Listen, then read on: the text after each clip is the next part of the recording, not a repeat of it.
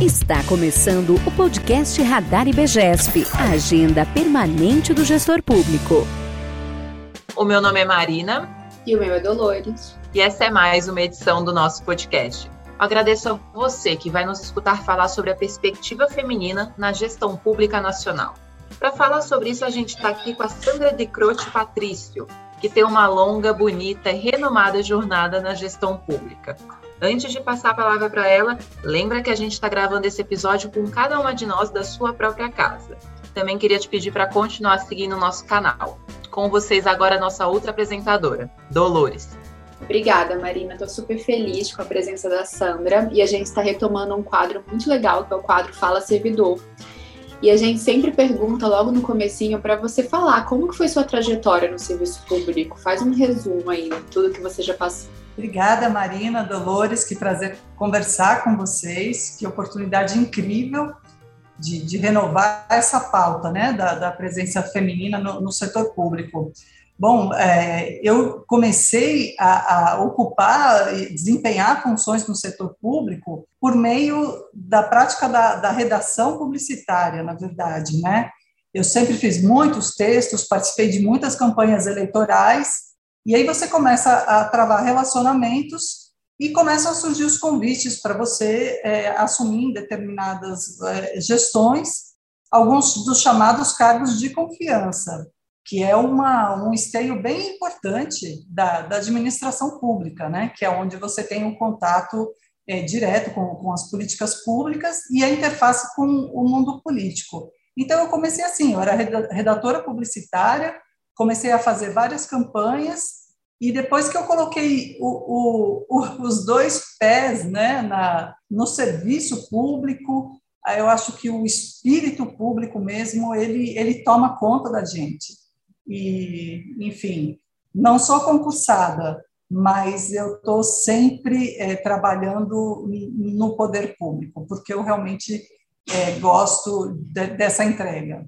Que ótimo, Sandra. A gente analisou bastante a sua carreira e a gente viu que você já, já atuou em algumas áreas diferentes do setor público, né? Então fala para a gente qual que foi o momento mais marcante dessa sua carreira. Olha, sem dúvidas e até pelo tema, né, que a gente está discutindo, o que foi para mim um antes e depois, não só profissional, mas também pessoal, é, foi o trabalho com a política pública para as mulheres que eu desenvolvi lá no governo do Distrito Federal. Foi um momento riquíssimo de muito aprendizado, como eu disse, né, a, a gestão pública ela te propicia, né, você trabalhar de forma intersetorial.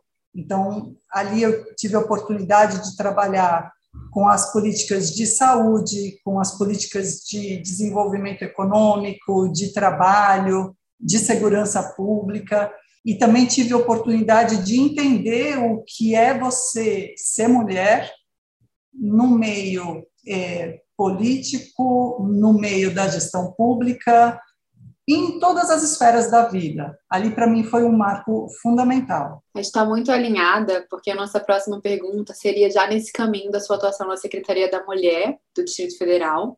E a gente também teve acesso a dois projetos muito legais que a gente queria saber um pouquinho mais que foi o Plano Distrital e Políticas para as Mulheres, e a criação do Jogo da Mulher, que discutia um pouco de direitos das mulheres e foi distribuído em escolas públicas. É, é um tema muito sensível aqui para todo o IBGESP, porque tem uma gestão bem feminina. A gente queria aprender um pouquinho mais sobre essas experiências. Olha, Dolores, a, o processo de elaboração do, do, plano, e ali era plano distrital, porque era o Distrito Federal, mas seria o equivalente a um plano estadual de política pública, né? Ele foi riquíssimo e especialmente porque naquele momento a gente tinha, isso foi 2000 e, antes de 2015, né? Foi entre 2011 e 2014. E naquele momento a gente tinha uma grande convergência, né, da, da política pública para as mulheres. A gente tinha um, um plano nacional de política pública para as mulheres com seus eixos. A gente tinha todo um processo de conferências né, onde as mulheres todas as mulheres pod podiam participar desse debate do que era importante para o eixo da saúde, da agricultura, do desenvolvimento econômico, da segurança, né? Então, esse momento foi, foi muito rico, porque a gente, é, qual era a nossa missão?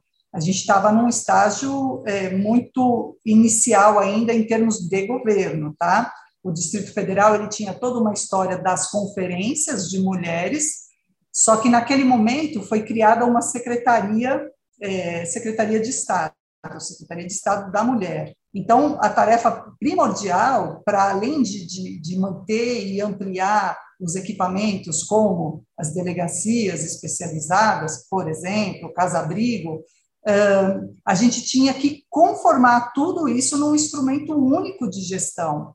Então, a gente tinha o quê? A base que vinha das conferências, da participação das mulheres do campo, das artesãs, de vários segmentos, das empresárias, a gente tinha essa base, que eram conferências historicamente ali registradas e realizadas com, com pessoas de muita luta e militância, e a gente tinha, no plano federal, a gente tinha uma grande diretriz de como é, fazer esse plano, de como fazer a intersetorialidade das políticas públicas. Então, a gente conseguiu unir a demanda né, das conferências, a diretriz da, da política nacional, em torno de um documento que foi amplamente debatido e dialogado naquele momento, porque a gente também entendia que não, a gente não poderia pegar uma letra fria de um resultado de conferência e transformar aquilo em política pública dentro do gabinete. Então a gente fez essa escolha de ir para todas as cidades e chamar as mulheres, chamar os segmentos. É, foi reativado o conselho né, da, das mulheres, né, dos direitos das mulheres lá do Distrito Federal naquele momento. Então, eu acho que foi uma convergência muito feliz assim de, de, de fatores e a gente de fato fez o, o plano, foi publicado e, e, teve naqueles naqueles anos ele, ele realmente foi muito importante, né? Ele foi um grande avanço, institucionalizou a, a, a política para a mulher naquele momento. E o jogo da mulher, Sandra, que foi implantado nas escolas nesse contexto? Conta para a gente dessa perspectiva bastante lúdica de falar da igualdade é. de gênero. Sim, o jogo foi, foi um achado assim da, daquela gestão. É, a gente tinha uma, uma tarefa muito importante e é muito relacionado ao que vocês fazem, né? Vocês fazem educação e gestão pública, né? Então a gente tinha um problema de educação na gestão pública para ser resolvido. Qual era o problema? A gente precisa levar para a educação a temática de gênero. Bom, como que a gente faz isso? Então, a gente começou a fazer todo um processo de diálogo com as coordenadoras e coordenadores de ensino, e a gente começou a criar um, um conhecimento coletivo né, dessas questões relacionadas a gênero. Bom, basicamente um grande esteio assim sempre foi a Lei Maria da Penha, né? Partir do entendimento da Lei Maria da Penha, que era um, uma coisa que todo mundo já tinha muito naquela época, gente, falar de gênero não era fácil. A gente tinha que começar explicando a natureza da própria palavra, né? Então a gente partia do conceito. Hoje em dia eu vejo minhas filhas é, falam sobre isso mas naquela época é, é, não, isso não era uma não era pauta ainda, né? Como é hoje, né? Que a gente tem a mídia, tem setores muito engajados. Bom, sem falar a rede social também que ampliou muito o debate. Mas a gente começou a travar essa discussão com o setor da educação, com coordenadores de ensino, e a gente chegou num, num ponto que a gente precisava chegar nos alunos e nas alunas com a discussão. E aí, assim, você usou, né, Marina, a palavra certa. Como levar esse assunto de forma lúdica para uma pessoa de 13, 14, 15 anos? Olha que desafio. Uh, a gente pensou num, na época num aplicativo, mas as tecnologias também naquela época eram coisas inacessíveis, o setor público não estava preparado para fazer chamamento público para desenvolvimento de aplicativo. Então, assim, foi uma coisa que só, só foi um, um relâmpago que passou, e aí o desafio foi o quê? Um jogo, é, criar um jogo capaz de chegar na, nos alunos, nas alunas, e que ele pudesse ser levado para casa, né, dessas, dessas, desses alunos e dessas alunas. A gente desenvolveu um jogo baseado naquela regra do jogo de trunfo. Então, ele tinha várias personagens femininas e a gente fez toda uma seleção dessas personagens, a gente criou essas personagens. Por exemplo, o nome delas eram mulheres, né, nas cartas de baralho de trunfo. Então, a gente pegou nomes dos três troncos assim básicos da, da cultura brasileira. Então, tinha nome de origem indígena, tinha nome de, de da, da, origem europeia, né? A gente fez, a gente teve e nomes de origem a, a, afro e também o perfil que a gente desenhou as figuras, né, das, dessas meninas e mulheres, né, a gente também tentou mesclar para chegar o mais próximo possível do que era a nossa realidade, né? Então, você não, não daria para a gente chegar lá com umas cartinhas só com como se fosse um, um, mangá, né, ou alguma coisa assim muito ou muito estereotipada. Ou seja, foi assim um desafio o processo de criação das personagens, mas, enfim, era um jogo de trunfo ilustrado com, com mulheres e meninas da vida real. A gente buscou várias características, o nome, a característica até física também, é, as roupas, né, as vestimentas. Então, a gente procurava, poxa, como que, que pode ser assim algo que atraia as meninas que moravam, sei lá, em, em Ceilândia, na, na Asa Sul, a gente ficou batendo a cabeça. Bom, e, e no, o jogo ele, ele tinha qual era o objetivo? A gente ia para as escolas, a gente distribuía, fazia uma, uma palestra super relâmpago sobre Lei Maria da Penha, a situação da mulher, uma coisa ultra dinâmica, de não mais do que 10 minutos, ensinava como jogava, que era muito fácil a regra do jogo, dividia as salas, as grandes salas, né? Eh, juntavam-se salas, a gente dividia as turmas em pequenos grupinhos e botava todo mundo para jogar. Dava 10 minutos, já estava assim, uma farra, e aí você passava e as pessoas assim estavam já discutindo. Teu nível de empoderamento, qual que é? Ah, o meu é 10. Pô, o meu é 7. Ah, mas a, sei lá, a, a Marina da carta, não, não vou me lembrar dos nomes agora, ah, mas a Marina é mais empoderada, ah, mas a minha conhece mais a Lei Maria da Penha. Então, assim, a gente colocou no vocabulário, num momento lúdico, né, um vocabulário específico, num momento lúdico, e aí a gente fazia intervenções falando sobre aqueles temas. E como é que a gente abria toda a atividade? Antes mesmo da palestra, era muito legal. Eu fui à feira um dia e comprei um ferrinho de passar roupa cor-de-rosa, comprei uma moto de plástico, comprei assim brinquedos bem assim, sabe, aquela coisa bem é, que, que na cultura mais assim daquela coisa tradição, né, de dar para a menina a, tabuinha de passar roupa e para o menino a motoca. Aí, sem falar nada, a gente pegava uns voluntários, meninos e meninas, uns três ou quatro, eu com os brinquedos na mão, eu falava assim, olha, tá aqui esse ferrinho de passar roupa. Para quem você daria ele de presente? E assim, os resultados eram surpreendentes, porque como todo mundo já sabia que a gente ia pautar o assunto gênero, que era uma coisa ainda né, complicada, e Lei Maria da Penha também, que eles ainda iam ter contato com, com, a, com aquilo um pouquinho mais de profundidade do que talvez eles já tivessem, e todos sempre tinham muito conhecimento, né? Isso é outra coisa, né? A gente sempre partia do conhecimento daquele coletivo. Porque você não pode pressupor que você vai chegar num ambiente com, com a verdade, né? Isso não acontece, né? Você chega com uma parte de uma discussão. E aí, na distribuição dos brinquedos, a gente quebrava o gelo, porque, por exemplo, um menino que tinha que dar o ferrinho de passar roupa, ele já entrava na brincadeira e já falava, o ferrinho de passar roupa eu vou dar para o Gustavo, porque eu sei que ele não, não faz nada na casa dele, que sobra tudo para a mãe dele. Então, ali, acabava a brincadeira, a dinâmica, a gente praticamente não, não precisava explicar muita coisa, porque ali eles já tinham mostrado que eles entendiam que tinha uma diferença na sociedade, né? Eles mostravam a verdade deles, né? Os meninos e as meninas, né? Então, é, mas era mais ou menos isso. O jogo foi muito útil, porque a gente conseguiu pautar o tema, a gente conseguiu discutir com, com, com as, as, os adolescentes envolvidos nisso, e a gente conseguiu fazer com que o jogo fosse levado para as casas, né? Então, a gente teve muito retorno, bem positivo. Muito bom, Sandra. É legal você fazer esse retorno aí no tempo, porque ele sempre dá como posto né, o debate de gênero, mas ele é uma construção recente, ainda mais no Brasil. É, e é muito bom a gente ver que hoje é um tema que está sendo debatido na gestão pública, na Agenda 2030, então que ele permeia aí algumas ações governamentais e sociais, né? Ainda mais através das crianças que têm uma habilidade para chegar nesse mercado de trabalho, para criar os, as futuras crianças, né? Então, muito legal.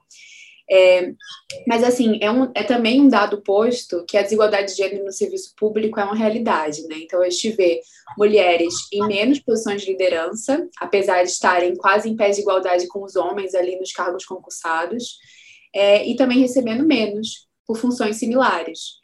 Então, a gente queria saber, sempre no, no, na sua trajetória no serviço público, esse debate esteve presente?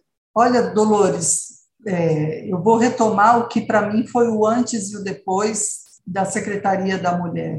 Eu acho que no antes, eu não sei se eu tinha a clareza dessa situação.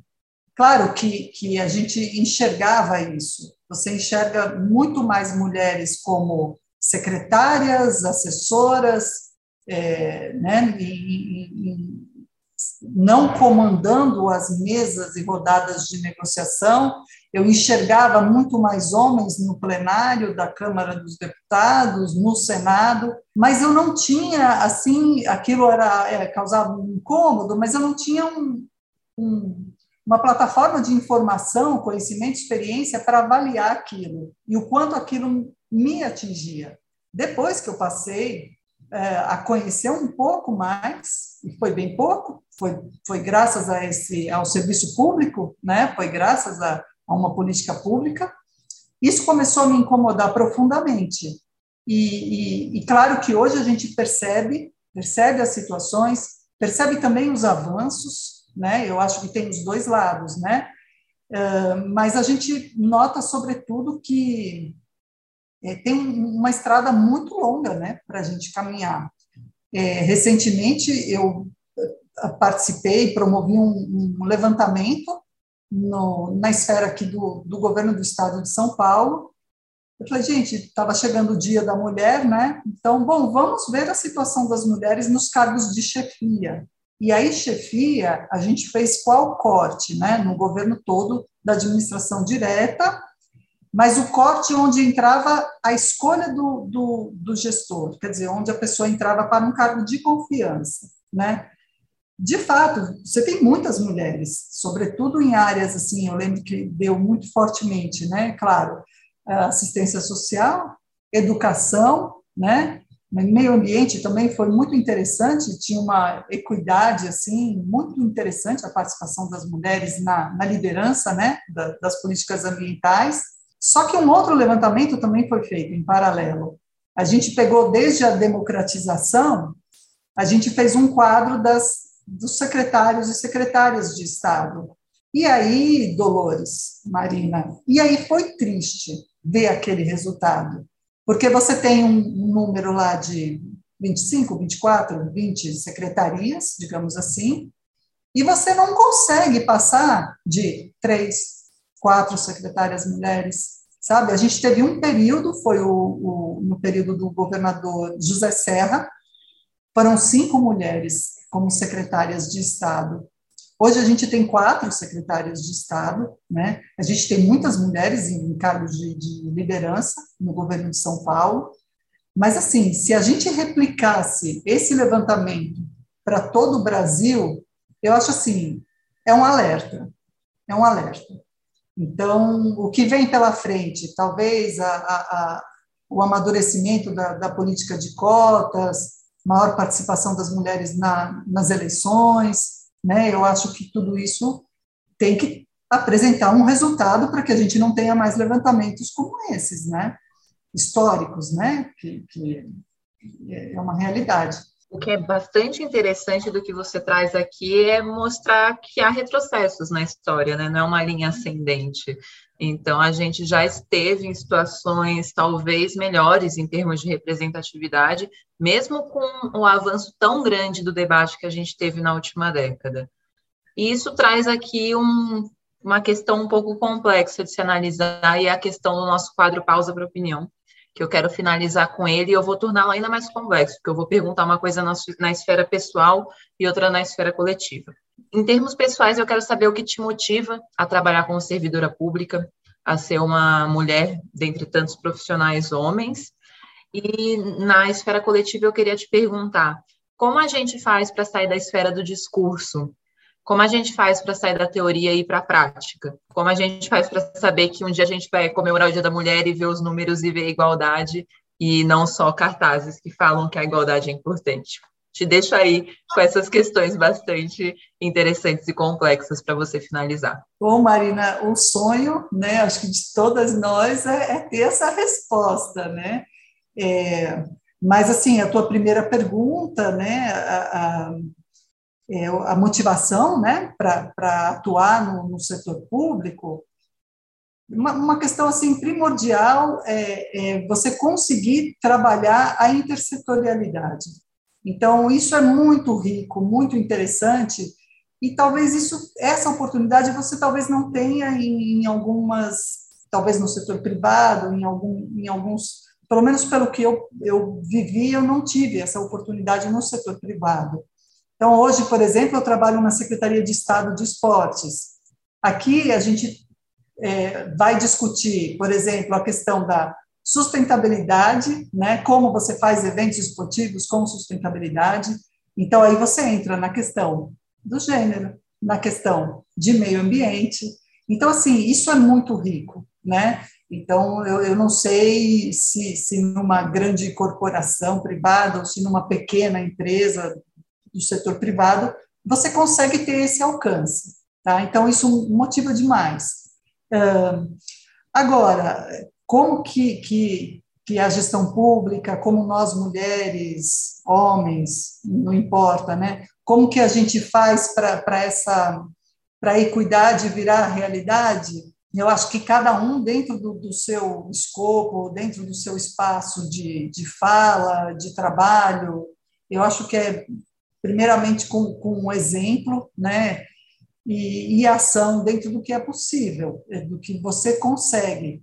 Então, uh, vou dar um, um, exemplo. Por exemplo, é, a Confederação Brasileira de Vela, ela cuida do esporte da vela.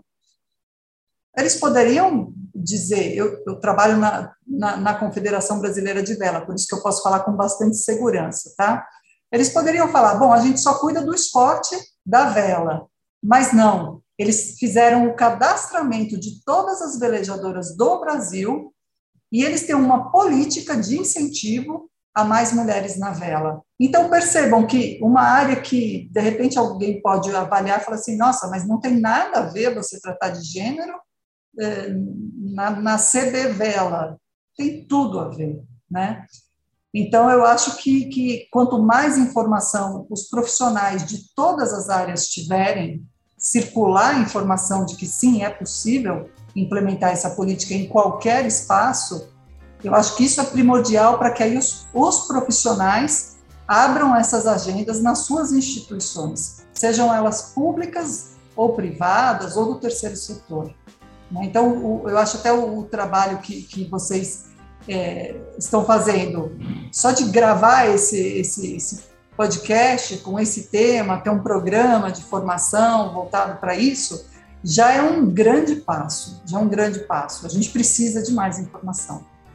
Muito feliz, Sandra. É sempre um prazer falar com você, sempre muito inspirador. Eu espero que você venha mais vezes para o nosso podcast. Eu queria deixar um abraço tanto para você quanto para o nosso ouvinte, que a gente tem um encontro marcado daqui a 15 dias. Tchau, tchau.